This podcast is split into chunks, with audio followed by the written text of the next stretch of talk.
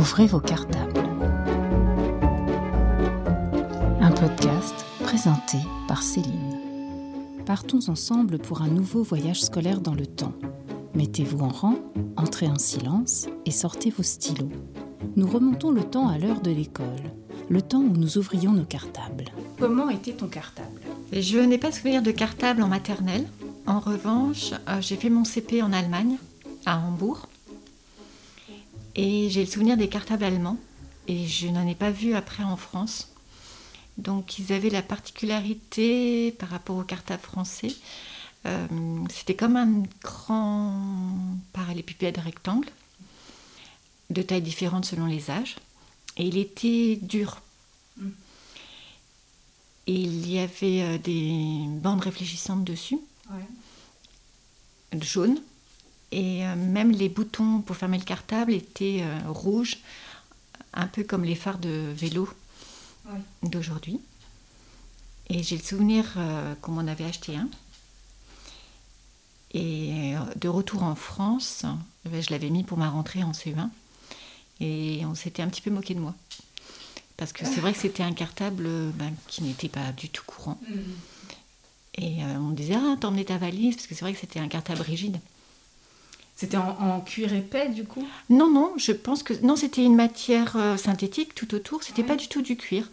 C'était comme une immense euh, boîte à chaussures, enfin plutôt de la taille de boîte de bottes, donc rectangulaire et euh, rigide, Et qui se mettait dans le dos. et qui se mettait dans le dos et qui était donc recouverte d'un tissu en acrylique et beaucoup de bandes réfléchissantes. Et donc il tenait debout, enfin il garde Ah oui. toujours la même forme en fait. Mm. Après ce cartable-là, j'ai le souvenir d'un petit cartable que j'aimais beaucoup, qui était euh, donc souple, du coup un cartable français. Euh, il était euh, bleu marine avec des rayures rouges, un peu comme un kilt. Et j'ai adoré ce cartable, je l'ai eu longtemps. Et arrivé en CM2, on m'a offert un cartable en cuir beige. Et on m'avait dit, oh bah ça, tu vas le garder toute ta scolarité. Et euh, sous le poids, en sixième, il a craqué. du coup, je suis passée en sixième au SAQS Ah oui. pour l'année de la sixième. Mm. Et après, euh, j'avais plutôt des sacs en tissu pour les autres euh, années collège. Ah, Est-ce que tu te souviens ce qu'il y avait dedans? Alors, la trousse, c'est un peu comme les cartables, j'en ai eu plusieurs. Alors, j'ai eu des trousses, euh, mais jamais avec des motifs. Et je sais qu'une année, j'étais très fière parce que j'avais décidé de prendre un plumier. Un plumier en bois. Donc, je pense comme une réplique de ceux d'autrefois, à deux étages, avec le petit cercle sur le côté où je pouvais mettre ma gomme. Et donc, j'étais très fière parce que finalement, j'étais la seule à l'avoir. Et alors que c'était quelque chose de très simple. Et euh, je- ça l'a suscité parfois un peu des jalousies parce que ben, j'en avais un comme ça. Et du coup, c'était mais où l'as-tu acheté? Et je n'ai aucun souvenir de savoir où je l'avais acheté, comment je l'avais récupéré. Mais j'étais très fière de l'avoir parce que ça changeait des autres.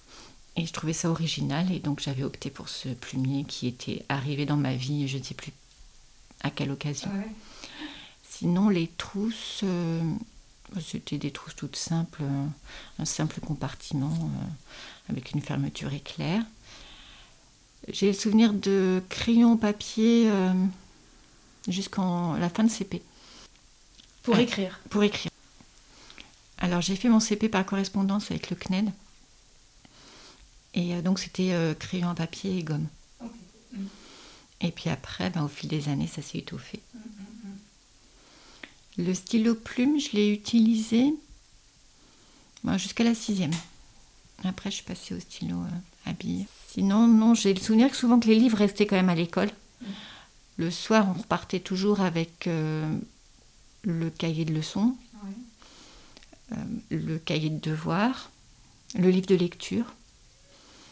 Mais je n'ai pas de souvenir d'avoir emporté euh, d'autre chose que euh, le livre de maths resté, le livre d'histoire resté. En CE2, j'avais eu un classeur. Et je crois que c'est la seule année où j'ai eu un classeur, euh, donc qui pouvait être un, petit peu plus lourd dans le cartable. Bah, j'ai un souvenir euh, en CE2, et pourquoi j'ai le souvenir? Parce qu'au lieu d'écrire classeur, j'avais remplacé le L par un H, donc du coup c'était devenu chasseur. et après je me dis oups voilà. Et je me souviens du voisin qui m'a dit Mais que t'as écrit chasseur. Ah C'était un classeur avec une couverture euh, saraquée. Tu te réveilles à quelle heure? Les rituels que tu avais? Les... Ce que tu prenais au petit déjeuner? Euh, Comment tu t'habillais? Est-ce qu'on t'aidait? Est-ce que tout, tout ça jusqu'à le chemin vers l'école? Alors, l'époque de la maternelle, j'ai très peu de souvenirs. Je sais que je n'allais pas souvent à l'école en maternelle. J'avais une nounou qui souvent me gardait. Et je n'ai pas fait ma dernière année de maternelle, mon année de grande section. Parce que cette année-là, on a donc déménagé à Hambourg. Et j'étais à l'école française. Et j'ai le souvenir de cette euh, salle de classe où nous étions que 4 ou 5 enfants. Il y avait une autre petite fille qui était en CP. Il y avait moi qui devais être en grande section. Et après, il y avait deux petits garçons qui étaient plus petits que moi. Et euh, du coup, on s'est dit, ben, autant lui faire faire son CP, euh, plutôt que régresser, entre guillemets, en jouant avec les, deux petits garçons qui étaient plus jeunes que moi. Donc, euh, les souvenirs, ben si, je me souviens qu'on m'habillait. J'ai surtout un souvenir que je fais avec mes enfants. Mon père, quand il m'habillait, qui avait un col roulé, il s'amusait à donc ouvrir le, col roulé et à passer sa tête et faire coucou ah avant de me le mettre. Mm. Parce que je me rappelle qu'on portait souvent des cols roulés. Mm. Donc euh, j'ai le souvenir aussi d'avoir été habillée euh, jusqu'à mes 7 ans à peu près. alors si c'était toujours le bol de Nesquik, que j'ai pris chaud jusqu'à l'âge de 9-10 ans. Après je n'ai eu plus chaud. Mm. Donc je prenais froid. Et puis des tartines. Donc petite, c'était soit mes parents, soit ma nounou qui m'emmenait à l'école. Et à partir du C20, l'école était vraiment pas loin du tout. Il n'y avait pas de route à traverser. Et euh, j'y allais avec mes frères mm. aînés. Et elle était vraiment, il y avait juste un petit bout de euh, rue à faire. Et après. Euh, oui, donc c'était à pied là. Oui, c'était à pied. C'était vraiment cinq mm. minutes à pied de la, de la maison.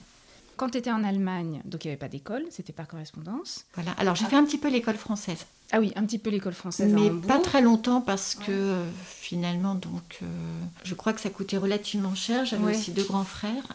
Mon père ne travaillant pas, il s'est proposé de faire le. La classe à la maison. La classe à la maison. Et du coup, j'étais très souvent à la maison. Et mes deux grands frères ont pu aller euh, à l'école allemande. Le matin, ils étaient donc scolarisés à l'école allemande qui elle était aussi au bout de la rue. Et l'après-midi, ben, on était tous ensemble. Et après, donc quand tu reviens en France, tu reviens sur Paris? Je reviens à Limoges. Alors l'année de CE1 a été un peu compliquée parce que j'ai été dans trois écoles différentes, dans ah trois villes différentes. Donc de retour d'Allemagne, on est allé à Limoges. Et nous sommes restés à Limoges de septembre aux vacances de Noël. J'ai un souvenir de cette école avec une immense cour et c'était une classe à double niveau, CE1, CE2. Chose que je ne connaissais pas, je ne savais même pas que ça existait. Après, à Paris, dans le 8e arrondissement, de janvier aux vacances de février. Et puis après, euh, Boulogne-Billancourt, où là on est resté. Et en fait, on est retourné à Boulogne-Billancourt parce que nous habitions avant l'Allemagne à Boulogne-Billancourt. Donc c'était une façon de pouvoir retrouver euh, les copains et les copines. Mm. Mais moi, malheureusement, ça n'a pas été possible puisque j'avais sauté une classe. Du coup, je n'ai pas retrouvé mes copains et mes copines, contrairement à mes frères aînés. Pour, pour ces écoles-là, c'était des écoles publiques à chaque fois? C'était des écoles publiques. Donc j'ai fait ma mes deux premières années de maternelle à Boulogne-Billancourt avant de partir en Allemagne. Puis euh, le CE1 à partir des vacances de février, enfin du retour des vacances de février jusqu'à la fin du CE2. Euh, Après, tu déménages à Paris? Je déménage encore en banlieue. Et là, bah, j'y reste deux ans, je fais le CM1 et CM2 dans une autre banlieue. Euh, l'emploi du temps, c'est un emploi du temps euh, qui est typique de ce qu'on voit maintenant Alors, euh, les horaires entre Boulogne et Puteaux étaient différents. Pourtant, c'est le même département, les Hauts-de-Seine. À Boulogne, c'était 8h30 midi et 13h30, 16h. En revanche, à Puteaux, c'était 8h30, 11h30, 13h30, 16h30. Et le mercredi matin, tu travaillais? Le samedi matin. Samedi matin, mais pas, du tout le mercredi. Pas du tout le mercredi, on était en classe le samedi matin. Et en fait, c'était deux groupes scolaires, que ce soit à Boulogne ou à, à Puteaux. Euh, à Boulogne, en fait, les écoles étaient les unes à côté des autres. Il y avait la, maternelle, le primaire, l'élémentaire. Et euh, j'ai le souvenir qu'entre le primaire et l'élémentaire, dans la cour, avec les malronniers, euh, il y avait un, un, grand portail où là on pouvait l'ouvrir et on accédait dans l'autre cour. Euh. Quel élève tu étais Alors l'année de CE1 et de CE2, je pleurais beaucoup. C'était des années un peu compliquées. Et je partais en larmes à l'école. J'ai des souvenirs d'être dans l'ascenseur, de pleurer et de dire à ma mère je veux pas y aller, je veux pas y aller. Et puis le fait d'avoir changé d'école, de ville, je n'ai plus pleuré en CM1, CM2, j'avais peut-être aussi mûri. J'ai même le souvenir une fois en CM1 d'être rentrée dans la classe en chantant, en sifflant. Ce qui veut dire quand même que j'avais un bon souvenir de cette classe de CM1. Et tu étais plutôt euh, studieuse ou tu avais des difficultés dans certaines matières ou c'était plutôt facile pour toi?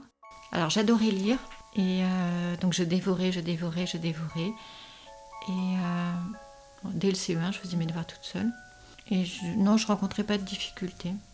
Non, d'ailleurs, ça aurait pu être étonnant parce que je pense que des enfants qui sont en difficulté pourraient appréhender à l'idée d'aller à l'école en disant ça va mal se passer, je vais prendre des mauvaises notes et puis quand je vais rentrer, je vais me faire gronder parce que j'ai eu des mauvaises notes.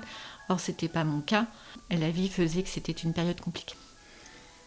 Est-ce que tu pourrais essayer de me décrire la classe, vraiment euh, au niveau des, positions de meubles, euh, celle dont tu te rappelles le plus finalement, une classe type? De, ton époque Alors, je peux parler de la classe en Allemagne. Il y avait deux grandes tables. Mais comme on n'était que cinq élèves, hein, donc il y avait deux grandes tables qui étaient réservées à des tables carrées, mais qui ressemblaient même pas à des tables d'école. C'était euh, deux tables carrées blanches, avec des chaises qui me paraissaient très hautes. Je me rappelle que j'avais beaucoup de mal à grimper sur ma chaise. Et il y avait un petit coin jeu. Mais je pense que franchement, j'ai dû faire un mois d'école française et c'est tout. Après, j'ai le souvenir, euh, donc à l'école de Limoges, c'était une grande euh, classe, puisqu'il y avait donc double niveau, un rez-de-chaussée ou un rez-de-chaussée haut, avec des grandes baies vitrées. Puis il y avait les CE1 d'un côté, et euh, donc ben, la maîtresse donnait du travail à faire à l'un, puis après à l'autre, et elle alternait comme ça. Et donc c'était ben, en randonnion. Après, quand j'étais à l'école à Paris, donc euh, juste pour une période, du retour des vacances de janvier jusqu'aux vacances de février, c'était aussi en randonnion et puis c'était le pupitre en bois avec le petit euh, cercle pour mettre les autrefois l'encrier, des cases en dessous et euh, la chaise qui était rattachée au pupitre. Et là, pareil, c'était une vieille école. Et on était en randonnée. Donc un tableau noir Ou vert. Vert. Vert, la craie. Et tu te souviens s'il y avait une estrade ou pas? Je n'ai pas le souvenir de l'estrade. J'ai le souvenir de l'estrade en CM1 et CM2, mais pas dans cette école-là en CE1. Et puis quand je suis arrivée à Boulogne, là, alors c'était des tables récentes, blanches, avec le casier en dessous. Et c'était des tables individuelles. Et je pense que c'était très rare pour l'époque. On était en îlot. C'était une jeune institutrice qui venait d'être maman. Et euh, puisque j'avais vu une fois son bébé, parce que comme je pleurais souvent, l'institutrice m'avait vu, pleurer et m'avait dit Viens, viens, je t'emmène. Et euh, on était parti dans l'école euh, voir la gardienne, certainement. Et c'était la gardienne qui gardait le bébé de cette institutrice. Et elle m'avait dit, regarde, c'est mon fils, lui, il pleure, mais c'est un bébé, c'est normal qu'il pleure. Mais toi, tu es grande, il faudrait que tu arrêtes de pleurer. Donc oui, on était en îlot, et c'était par, c'était par groupe de niveau. Alors, est-ce qu'elle faisait de la pédagogie différenciée? Je pense qu'elle en faisait, j'ai le souvenir qu'elle en faisait, puisque euh, lors de lecture et de compréhension de lecture, on n'avait pas tous les mêmes questions. Donc je sais qu'il y avait de la pédagogie différenciée par rapport à la lecture. Les autres matières, je ne saurais pas dire. Je sais que mon îlot était au fond de la classe et juste à côté, il y avait euh, un énorme classeur. C'était tout le programme de l'année.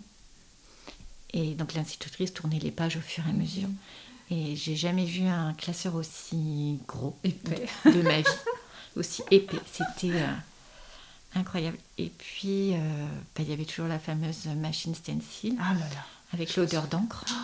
Et donc, nous, elle était juste à côté de nous, donc nous, on reniflait davantage. Mais j'avais été vraiment marquée par la taille du classeur. Surtout que, bon, on arrivait quand même un petit peu en fin d'année, donc euh, je me disais, oh là là, ils ont fait tout ça. Parce que moi, je suis arrivée en cours d'année. Je me disais, ils ont fait tout ça et il reste plus que ça à faire. Donc, voilà le souvenir de CE1, donc un groupe en îlot. Et en CE2, il y avait de nouveau les mêmes tables blanches. En revanche, il n'y avait pas de casier, mais il y avait un meuble à casier. Donc sur un pan de mur, il y avait 30 cases. Et on posait nos affaires dedans. Et ah oui, quelque chose qui était aussi rare pour l'époque, je m'en souviens en CE2, on avait une bibliothèque dans la classe. Donc on avait la chance d'avoir une bibliothèque qui était assez bien achalandée. Et euh, une autre classe de l'école avait aussi euh, une bibliothèque achalandée, et tellement achalandée qu'elle avait ouvert sa bibliothèque à toutes les euh, classes de l'école. Et donc, comme un système de prêt, on marquait son nom. Et euh, on était très contents parce qu'on découvrait d'autres choses. En revanche, je me souviens d'un garçon qui avait râlé en disant Je ne comprends pas pourquoi, euh, dans notre petite bibliothèque, il y a plein de petits Nicolas, et on va dans cette grande bibliothèque et il n'y a pas un seul petit Nicolas. Donc la maîtresse avait expliqué que certainement d'autres enfants euh, les avaient déjà pris et qu'il devait certainement y avoir plus de petits Nicolas que dans notre propre bibliothèque. Mais c'est quelque chose qui m'avait marqué parce qu'après en CM1 et CM2, j'ai pas le souvenir d'une bibliothèque dans la classe, ni dans l'école d'ailleurs. Les manteaux, c'était dehors? Il y avait porte-manteaux euh, Alors à Boulogne en CE1, c'était il y avait un grand couloir avec les porte-manteaux. En CE2, c'était une classe de plein pied. Donc du coup, les porte-manteaux euh, étaient à l'intérieur. Et euh, même si les tables étaient en rang d'oignon, elles n'avaient pas fait des rangées et euh, elles les avaient tous collées. Et comme on faisait des pièces de théâtre, à un moment, elle avait fait un petit peu des groupes selon les pièces de théâtre. Mais ça a duré peut-être juste le temps d'une période, le temps de faire les pièces de théâtre. Tu te souviens de, de professeurs qui t'ont marqué, alors soit en bien, soit en mal hein. Bah, la maîtresse de CE1, que j'ai eu seulement une période, m'a littéralement terrorisée. Donc elle m'appelait la nouvelle. Et puis comme j'étais de nature timide, je me suis pas trop liée d'amitié avec beaucoup de personnes. Et j'ai le souvenir qu'une fois, elle m'avait dit va à côté de je sais plus qui. Et je me suis approchée de l'enfant en me disant j'espère que c'est bien lui. Et euh, cette maîtresse euh, n'a même j'ai pas le souvenir qu'elle ait cherché à savoir ce que j'avais fait euh, Ouais. entre septembre et décembre. On est arrivé en pleine, en pleine leçon sur les conversions. J'en avais jamais fait. J'étais complètement perdue, mais elle n'a jamais cherché à me à m'aider ou à me demander si j'avais déjà fait ça. Je suis arrivée en cours d'année et puis débrouille-toi. Donc euh, bah, les notes avaient un petit peu tendance à chuter. En revanche, euh, bah, quand je suis arrivée à Boulogne, on a fait une dictée.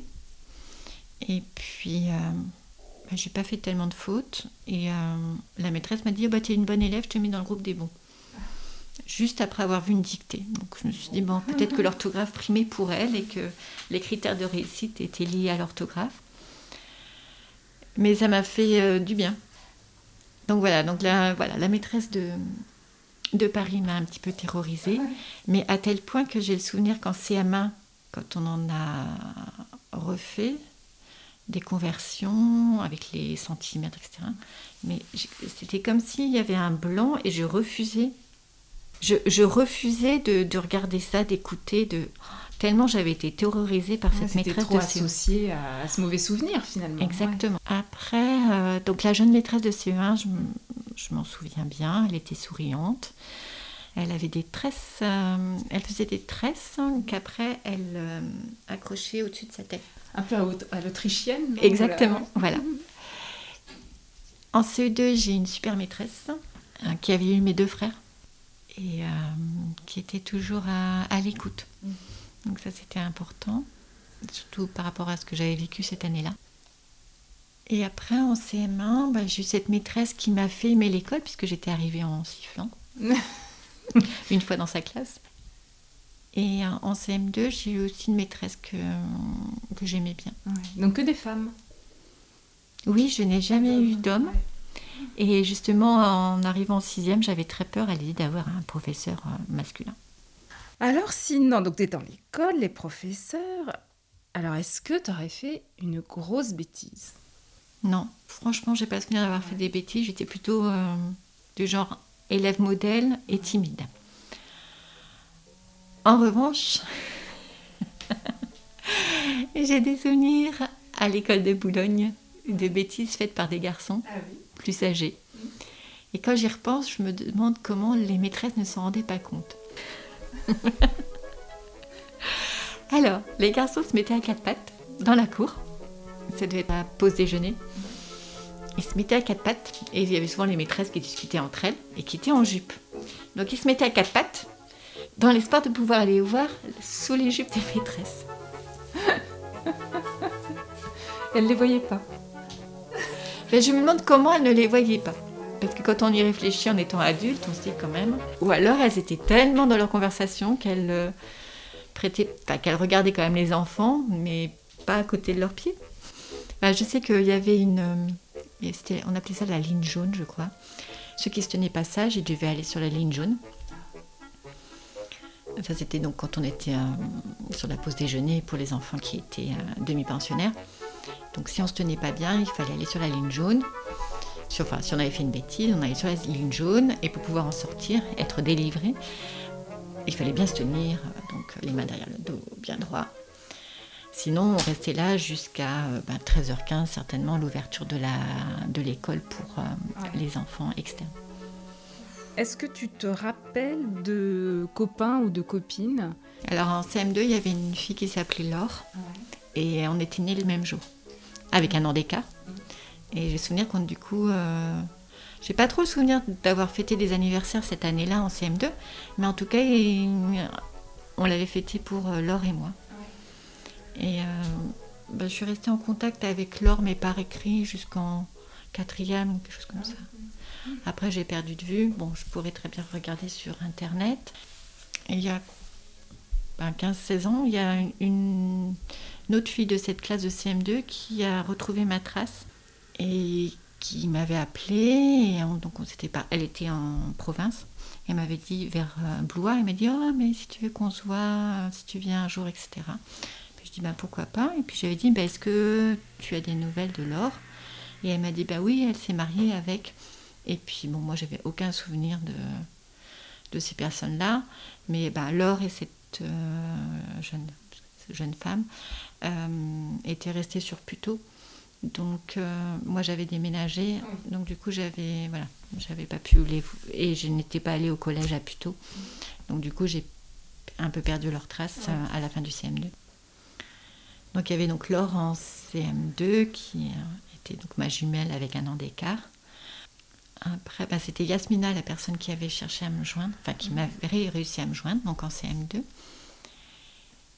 Et après, en CM1, il y avait Virginie et Alexandra, il me semble, qui après, bah, en CM2, n'étaient pas dans ma classe. Les récréations se passaient comment? À Boulogne, donc c'est-à-dire fin de CE1 et toute l'année de CE2. Et il y avait le jeu de la marelle. Et il y avait un autre jeu aussi un peu sous la forme de la marelle, où c'était euh, six cases. Et euh, donc euh, un grand rectangle de trois fois deux cases. Et on l'a numéroté de 1 à 6. On lançait un caillou et on devait certainement sauter sur la case, quelque chose comme ça. Enfin voilà, un dérivé de la marelle. Et après, il y a eu le jeu de balle en caoutchouc qui est sorti. Bah, il y avait des enchaînements à faire en lançant la balle contre le mur.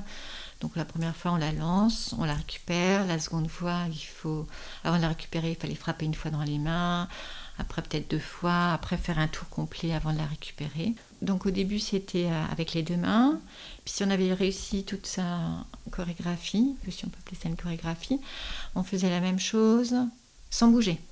Bah, sauf quand on avait un tour à faire, il fallait récupérer la balle sans bouger. Et après on faisait ça avec une main, et après on faisait ça avec une main sans bouger. Et notre hantise, c'était de jouer avec les CM2, qui souvent n'avaient pas la fameuse petite balle en caoutchouc, et qui se venaient nous voir en disant on peut jouer avec vous. Et j'ai le souvenir une fois que justement une CM2 était venue nous voir en disant on peut jouer avec vous, puis moi je n'avais pas envie, puis elle a dit si si, puis elle a dit je commence. Et finalement, bah, tout le temps de la récréation, c'est elle qui a eu la balle. Et nous, les petites CE2, on n'a pas pu jouer parce que bah, elle était très forte et qu'elle n'a jamais fait tomber sa balle. Après, en CM1, CM2, c'était l'élastique. Et là aussi, pareil. Il y avait euh, toute une chorégraphie euh, de 1 à 10. Donc cheville, euh, genou, mi-cuisse, hanche. Et après, après c'était genou serré. Et puis après, c'était juste un pied. Alors en CM1, CM2, il y avait aussi beaucoup les jeux de. On appelait ça la tapette. Donc il y avait les images Panini. Et il y avait des grandes grilles dans la cour. Et donc le principe, c'était de taper sur les cartes Panini pour qu'elles se retournent. Et si elles se retournaient, ben, on l'a gagné. On appelait ça le jeu de la tapette. Et parfois, euh, il pariait euh, carrément des paquets de 10, de 20, de 30. On aurait pu penser que ça allait être euh, source de conflit. Et en fait, ça se passait toujours très bien. les règles étaient claires pour tout le monde. Donc oui, il y avait le jeu de la tapette avec les fameuses cartes Panini. Le, le midi, tu allais à la cantine? Alors, je suis allée à la cantine. Euh, alors, quand j'étais à Limoges, je ne sais plus. Je pense que non. En revanche, à Paris, j'y suis allée. Et puis à Boulogne, euh, bah, comme je n'aimais pas l'école, j'allais encore moins aimer la cantine. Et j'ai le souvenir en CE2 d'avoir eu plusieurs fois l'envie de me carapater. Parce que quand on s'approchait de la cantine, donc il y avait ceux qui allaient manger à la cantine et ceux qui sortaient. Et j'avais qu'une envie, c'était de me glisser et de m'échapper. Donc non, je n'aimais pas la, cantine. Les pires souvenirs de cantine à Boulogne, c'était quand il y avait en entrée de la sardine. Parce que à l'époque, je n'aimais pas le poisson. Et alors voir la sardine qui baignait dans son huile, oh mais à tel point que je n'ai pas pu manger de sardine. Euh, je crois que je m'y suis remise quand mon fils avait 3-4 ans. Et donc il y a de ça à 13 ans. Alors c'est vrai que je n'étais pas du tout fan de poisson. Mais euh, voilà. Donc ça, c'était le plat détesté de la cantine. Le plat détesté de la cantine, c'était la sardine en entrée. Il y avait un plat que tu aimais bien retrouver quand même, ou c'était le jour où tu te disais, chouette, il y a ça? Bah, que j'allais toute seule à l'école ou avec mes frères aînés, il est vrai qu'on ne lisait pas spécialement. Je n'ai pas le souvenir qu'il y ait eu un rituel pour lire le, pour lire le, repas du jour. Donc c'était toujours la découverte. Donc, euh, bah, c'est vrai que souvent on dit, malheureusement, on se souvient des choses euh, les moins belles. Alors, donc, oui, il y a les sardines d'entrée qui m'ont marqué et la langue de bœuf. Et je pense qu'aujourd'hui, on donne plus. Quelle est la chose Alors, il faut que tu choisisses une chose que tu as préférée à l'école et à l'inverse, une chose que tu détestais à l'école?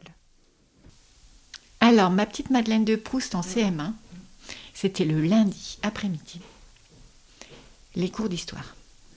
Et j'adorais. En fait, j'ai découvert vraiment l'histoire en CM1. Et j'avais adoré ça. Et donc, on avait commencé la préhistoire et on était allé jusqu'au temps moderne. Il y avait vraiment euh, cours d'histoire euh, tous les lundis. C'était un vieux livre. Et elle nous disait toujours, euh, bon, il est un petit peu vieux, les images étaient un peu désuètes, mais j'avais vraiment adoré l'histoire et j'avais été extrêmement déçue parce qu'en CM2, la maîtresse nous avait dit, bon, on va faire un emploi du temps, comme si vous étiez au collège. Et puis, donc, il y avait l'histoire prévue euh, tel jour à telle heure. Et euh, selon les classes, les uns et les autres n'avaient pas autant avancé. Donc, on a commencé à la guerre de 100 ans et on a fini à la, fin de la guerre de 100 ans. Donc, voilà, ma petite Madeleine de Proust en CM1, c'était l'histoire. J'ai souvenir que j'ai adoré ce moment-là. Et alors, à l'inverse? À l'inverse. Hein.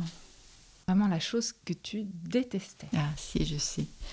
C'était à Boulogne, cours de PS. Donc on avait un professeur et qui devait être absolument fan euh, du saut en hauteur. Et je détestais ça. Mais vraiment, je détestais ça. Et donc, ben, quand on réussissait pas au bout de trois fois, on était éliminé. Donc moi, j'avais aussi compris le truc. Donc du coup, euh, bah, même une fois, je me rappelle, je crois que c'était genre 50 cm ou 60 cm qui n'était pas tellement haut, quoi. Mais je faisais pas tellement l'effort. Et puis à un moment, euh, je sais plus, quelqu'un m'a dit, mais enfin, euh, c'est que 60 cm. Et du coup, ben, j'ai fait l'effort de... Donc voilà, j'ai souvenir de son hauteur mémorable. Où donc finalement, très très vite, j'étais euh, assise à regarder les autres et je faisais aucun effort pour m'améliorer. Quels étaient les systèmes, s'il y avait un système, soit de punition, soit de récompense Alors, euh, j'ai découvert les bons points dans l'école parisienne, chose que je ne connaissais absolument pas. Sinon, j'ai le souvenir en maternelle des fameuses images où au bout de 10 images, on a une plus grande, et quand on a au bout de 10, grandes, on a une très grande. Donc j'ai le souvenir de ces, voilà, des images euh, en maternelle, des bons, points dans l'école parisienne. Et en revanche, chose que je ne connaissais pas que j'ai connue donc en CM1 et CM2, là c'était au moment de la remise des livrets. On avait des billets d'honneur et des billets de satisfaction. Euh, ce que je trouvais terrible en CM1, CM2, donc c'était le directeur qui euh, venait apporter les bulletins, mais il y avait un classement. Et parfois on commençait soit par le dernier, soit par le premier. Et je trouvais ça terrible. Et donc les quatre ou cinq premiers avaient un billet d'honneur. Et puis il y avait des billets de satisfaction pour ceux qui avaient euh, monté dans le classement. Et alors, les, les, punitions? Bah, comme j'expliquais sur la pause déjeuner euh, à Boulogne, il y avait donc la fameuse ligne jaune où il fallait bien se tenir pour pouvoir être délivré. Puis, alors, la maîtresse de CE1 que j'avais eue à Boulogne, elle était quand même, même si elle était très jeune, elle était quand même très, très dure. Euh, je sais que euh, les enfants se retrouvaient main sur la tête au coin. En CE2, je n'ai pas souvenir de punition. Seulement la chose qui m'a marqué, c'est la fameuse ligne jaune. Mais je n'ai pas de souvenir de punition. Pourtant, il y avait un enfant qui était un petit peu euh, perturbateur.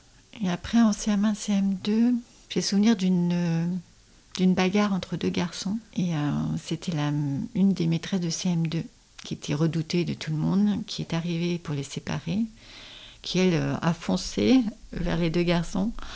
Et puis elle les a attrapés par les cheveux tous les deux pour les séparer. Et euh, elle les a tirés euh, par les cheveux euh, et traversé toute la cour pour certainement aller voir le directeur. Alors je ne sais plus ce qui s'est passé pour eux. Et puis bah, plutôt je mangeais pas à la cantine, donc je ne sais pas s'il y avait des punitions propres sur le temps de déjeuner. Non, les punitions qui pouvaient se passer, maintenant ça me revient, c'était bah, d'aller dans une autre classe. Oui, que ce soit à Boulogne ou à Puteaux, c'était aller dans une autre classe avec un travail à faire. Ou éventuellement aller chez le directeur quand vraiment tu as fait des sorties de classe ou, euh, ou des, classes vertes? Alors, euh, l'année de CE2, donc quand j'étais à Boulogne-Billancourt, on est allé au Jardin des Plantes. On est allé au musée des arts et traditions populaires euh, dans le bois de Boulogne. Et on avait fait aussi un aquarium. En CM1, on est allé au château de Versailles, une journée entière, et puis on avait pique-niqué.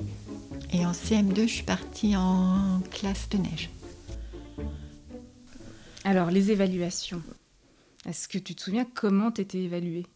Est-ce que c'était des notes? Est-ce que c'était des smileys, des A, des lettres Alors, les évaluations. Je n'ai plus de souvenir de CE1. Ah non, si. Euh, l'école parisienne, c'était des A, B, C, D, E. Après, je pense qu'à Boulogne, ça devait être des notes. J'ai plus de souvenirs pour le CE1. En revanche, j'ai souvenir pour le CE2 à Boulogne, comme quoi c'était des notes de 0 à 20 ou 0 à 10. Et à Puteaux, les deux années, c'était aussi des notes de 0 à 10, de 0 à 20. C'était euh, bah, noté tout, un petit peu tous les jours. Enfin, je me rappelle, CM1, CM2, c'était. Euh, il y avait le cahier du jour. Mhm. Alors en CM2, j'avais le cahier de français et le cahier de maths. Et euh, donc on faisait un exercice et puis la maîtresse récupérait les, cahiers et puis les noter. Et c'était noté. Euh, et après, bah, elle faisait une moyenne de. voilà, le souvenir que j'ai en CM2, elle faisait la moyenne de toutes les notes du cahier du jour. En CM1 aussi, on avait quand même fait un petit peu de sciences naturelles. On avait vu les dents, je me souviens, l'appareil digestif. En français et en maths, c'était du contrôle continu. Et après, je pense que pour les autres matières, c'était euh, une évaluation à la fin d'une séquence. Mais toujours noté donc de 0 sur, à 10 ou 0 à 20. Oui, d'où le classement euh, du bulletin scolaire à la fin pour les billets, qui classait vraiment euh, par moyenne. Qu'est-ce que tu faisais euh, après l'école? C'est-à-dire, arrive 4h, 4h30, il se passe quoi pour toi? Est-ce qu'il y a l'étude? Est-ce qu'il y a un goûter quelque part? Est-ce que tu rentres chez toi? T'attends tes frères? Enfin... Eh bien, mis à part les années euh, à Boulogne, donc euh, fin de CE1 et CE2, je rentrais à la maison, je prenais mon goûter. Donc c'était un bol de chocolat Nesquik avec des tartines. Et sinon, donc je suis allée un petit peu à l'étude, mais en cours d'année. Et je pense même que ce n'était pas tous les jours. Je faisais mes devoirs toute seule. Tu te souviens d'un- d'une masse de devoirs importante ou finalement c'était pas quelque chose de, de très long à faire? Non, c'est pas quelque chose qui m'a marqué, donc je pense que ça devait aller être assez rapide. Et puis, euh, bah, selon les années, bah, je pense qu'il y avait toujours une page de lecture à, à relire. En CE2, j'ai les souvenirs des, des listes de mots invariables. Donc ça, ça t'a marqué. Oui, ça m'a marqué parce que c'était ben, manuscrite, mais ça correspondait à une feuille à 4, avec 3 à 4 colonnes. Donc euh, en début d'année, tu as 5 mots, mais après, euh, voilà, il y en a 5 qui se rajoutent chaque semaine. Donc euh, ça faisait un joli paquet en fin d'année. L'école euh, est terminée, la classe est terminée, les devoirs sont faits. Euh, tu avais le mercredi à, à t'occuper. Est-ce que tu avais une activité extrascolaire euh, Oui, il y avait la musique. J'allais au conservatoire euh, de Boulogne-Billancourt. Donc j'avais cours de solfège, cours d'instrument. Donc ça te prenait combien de temps dans la semaine? C'était une, deux heures du coup? Oui, c'est ça, il y avait une demi-heure d'instrument et une heure et demie de solfège. Donc c'était le mercredi. Donc ça, le, le conservatoire, tu as commencé à quel âge? J'ai commencé à quel âge? Ben, Je crois que je devais être en CM2 quand j'ai commencé le conservatoire. Et sinon, en CM1, j'avais commencé la danse classique. Mhm. Et là, c'était après l'école, un certain jour, une heure et demie. Et c'était sur Paris. Donc du coup, on m'emmenait en voiture sur Paris. Donc au collège, tu entres dans un collège euh, public euh, classique? J'étais dans un collège public euh, à Paris. Oui. Donc en sixième, j'étais dans un certain collège. Et de la cinquième à la troisième, dans un autre. Et euh, cet autre était euh, spécifique en ce sens qu'il y avait euh, un emploi du temps, entre guillemets, normal. Donc les enfants étaient scolarisés du matin au soir. Et il y avait les élèves mi-temps, ce qu'on appelle aujourd'hui double cursus, qui ont donc une activité artistique ou sportive. Et euh, du coup, j'avais cours seulement du lundi au vendredi, de 13h30 à 17h30. Et donc le matin, tu allais, au conservatoire? Le matin, bah, je travaillais pour moi, mon instrument, ou bien j'allais au conservatoire. Mais j'avais groupé euh, en une matinée le cours de solfège et le cours d'instrument. Donc ça, c'est jusqu'à la troisième. Après, tu fais un lycée, Encore un lycée public à Paris, pareil, avec euh, toujours le même système. aménagés? Avec le... Alors, c'est pas horaire aménagé, c'est double cursus, ça s'appelait. Parce qu'horaire aménagé, c'est lié à un certain. C'est un conservatoire qui est lié avec un certain collège. Tandis que nous, on pouvait venir de. À l'époque, on pouvait venir de n'importe quel conservatoire. Donc, euh, donc lycée comme ça. Là, tu passes ton bac. Oui. C'était un bac? Un bac euh, littéraire avec option musique. Et, euh, et là, tu vas faire une école ou la fac? Qu'est-ce que tu fais? Je suis partie d'abord un an aux États-Unis. Mhm. Et puis quand je suis revenue, j'ai fait euh, une fac d'anglais. Mhm. Puis euh, un DUT en technique de commercialisation. Puis une maîtrise de relations internationales. Et à, à la suite de ça, tu as eu un, un premier emploi? Tu as eu un dans, un, dans une société? Qu'est-ce que tu faisais comme euh, travail? J'ai travaillé dans la presse par intermittence avant de me reconvertir pour le métier d'enseignant.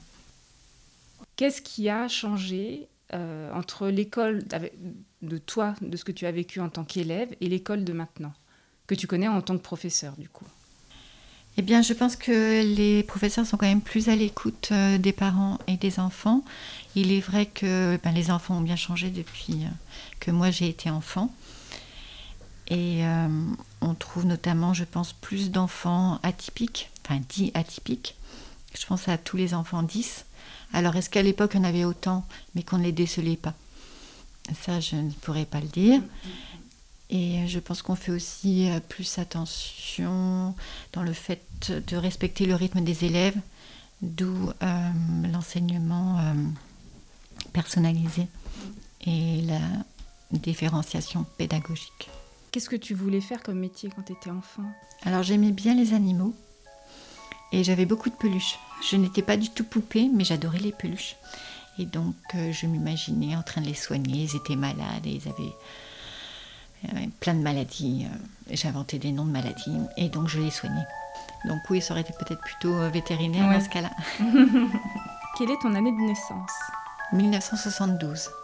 Merci beaucoup pour ce voyage scolaire. Merci à vous.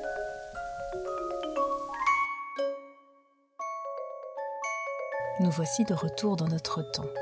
Merci de nous avoir accompagnés le temps de ce voyage. Je vous invite à parler de ce podcast autour de vous, à le partager pour que nous soyons encore plus nombreux dans le prochain voyage d'Ouvrez vos cartables. Pour ne pas rater le prochain récit de voyage dans le temps d'Ouvrez vos cartables, abonnez-vous, rangez vos stylos, mettez-vous en rang, vous pouvez sortir. À bientôt.